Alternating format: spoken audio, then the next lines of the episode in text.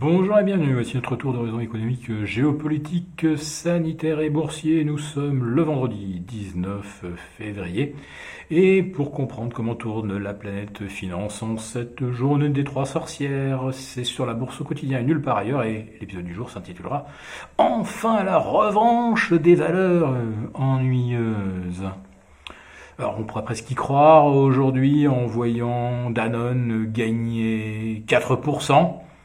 Ouais, mais du côté de Hermès, euh, on a plus 8%. Euh, Le titre franchit la barre des 1000 euros et euh, sa capitalisation franchit la barre des 100 milliards. Autrement dit, Hermès est maintenant devant Total. Total, une, valeur devenue ennuyeuse, ben et dont la capitalisation euh, n'est plus que de 96 milliards contre 105 pour Hermès. Hermès avec un PER de 65 qui est 5 fois supérieur à celui de Total avec ses 13,5 euh, son dividende de 0,66, mais par rapport à un cours de 36 euros, euh, c'est incomparablement supérieur aux 4,55 euros offerts par Hermès pour un titre qui en vaut 1000.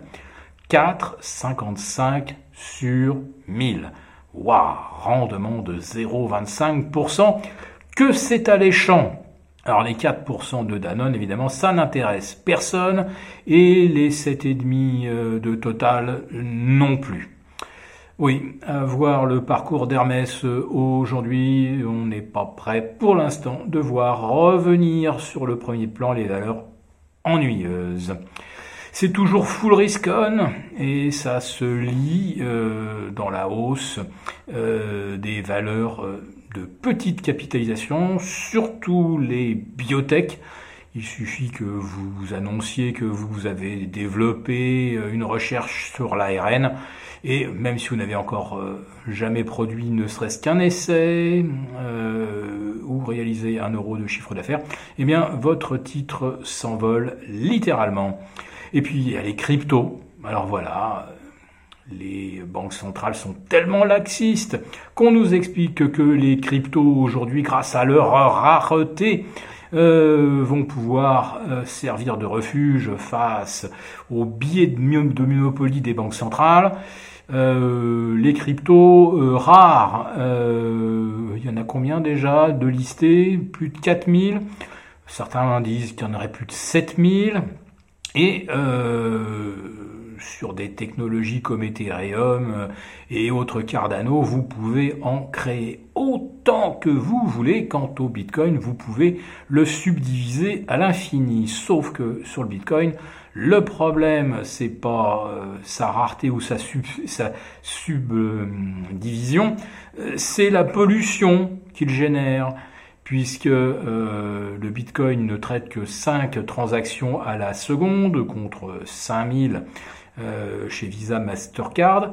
Et si jamais le Bitcoin euh, devait euh, atteindre le même niveau de performance pour des transactions, dont on nous dit que le Bitcoin est une monnaie et qu'on va pouvoir aller peut-être pas acheter son pain avec, mais en tout cas payer le restaurant, la chambre d'hôtel, sa future Tesla.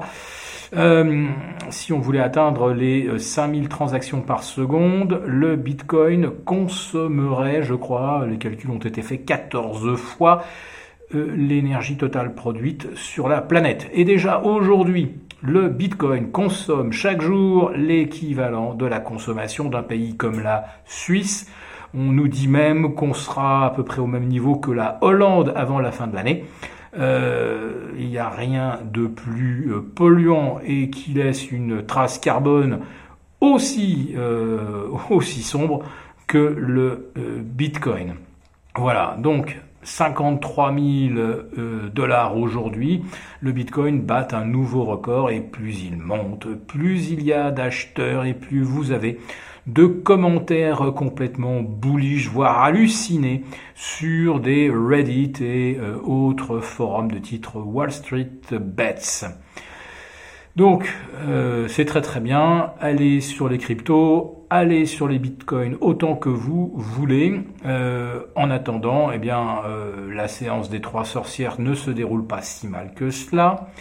Avec un CAC 40 à 5770 qui gagne 1% sur la semaine, 3% depuis l'échéance janvier. Et à Wall Street, eh bien, avec 0,8 euh, à 1% de, de, hausse dès l'ouverture, on retrouve les euh, records euh, absolus sur le S&P, sur le Nasdaq.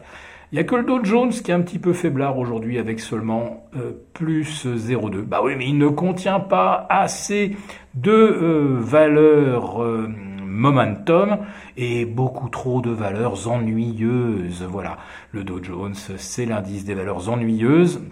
Et c'est pourquoi, depuis le début de l'année, euh, il ne gagne qu'environ 4%, 8 pour le S&P, 12 euh, pour le Nasdaq et 16 pour le Russell 2000. Euh, On bascule donc ce soir sur l'échéance mars avec un CAC 40 donc qui a basculé à 5770.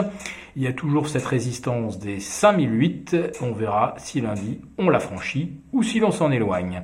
Si on la franchit, le pronostic euh, le plus euh, largement répandu est euh, l'objectif des 6000 d'ici la mi-mars. Mais gare aux mauvaises surprises lundi.